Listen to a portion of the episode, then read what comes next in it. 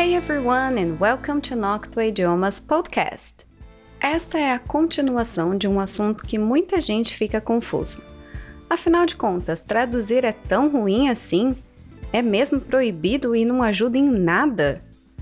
Caso você não tenha escutado a primeira parte, não deixe passar em branco para que aqui a gente consiga concluir essa linha de raciocínio. Então vamos lá!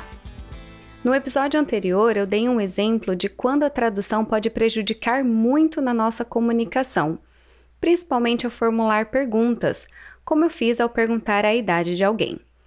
Mas então, quando a gente pode usar a tradução como um benefício? Basicamente, a tradução funciona quando queremos adquirir vocabulário simples e que não necessariamente precisa de um contexto para entendê-la. Por exemplo, o tempo que a gente gastaria com desenhos, mímicas, fazendo cambalhota, sei lá, qualquer coisa só para tentar fazer com que o aprendiz entenda que screen significa tela. Imagina, a pessoa pode achar que significa monitor, TV, computador, janela, enfim. Ele pode chutar várias coisas e ele ainda pode sair com dúvidas. Neste caso, com certeza procurar no dicionário descobrir o significado nos poupa muito tempo, energia e não nos prejudica, pois estamos adquirindo bagagem de vocabulário paralelamente a um contexto. Isso pode nos beneficiar quando aprendemos dias da semana, meses do ano, sentimento, dentre outras coisas.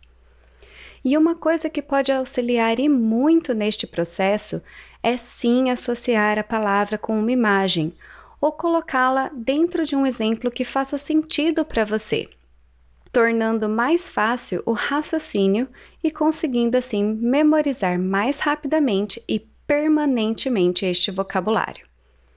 Agora está preparado para treinar um pouquinho? Como podemos falar o que você está fazendo quando queremos saber sobre as atividades e os planos de alguém? Bom, no português a gente fala o que você anda fazendo, mas com certeza não podemos usar a palavra walk para falar isso. Afinal, walk é literalmente a atividade de andar, caminhar. Então, neste caso, como a gente poderia falar? Uma opção seria What have you been up to? What have you been up to? Ou ainda What have you been doing lately? What have you been doing lately? Pode perceber que se a gente pegasse palavra por palavra não teria sentido algum. O que você tem estado fazendo recentemente? O que você tem estado para cima? Então, desiste de traduzir palavra por palavra neste contexto. E se eu quero saber o que significa a palavra COD?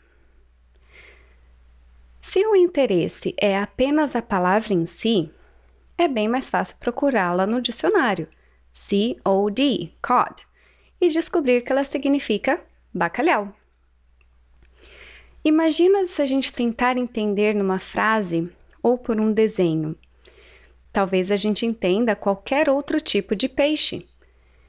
E se eu ouvir a frase I love eating fish, but my favorite one is cod? E aí, qual que é o peixe favorito dessa pessoa? Sardinha? Atum? Tilápia? Então é claro que neste caso é bem mais prático e eficaz traduzir e descobrir que cod é bacalhau. Simples assim.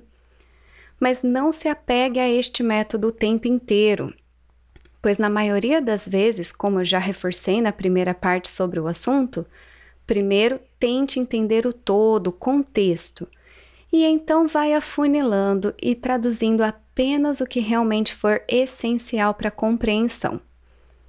Portanto, no dia a dia, vai tentando aplicar essas técnicas, evite traduzir e use sua bagagem de vocabulário e estruturas já pré-estabelecidas para conseguir entender de um idioma para o outro, adaptando e assimilando as informações para que fique algo bem mais natural.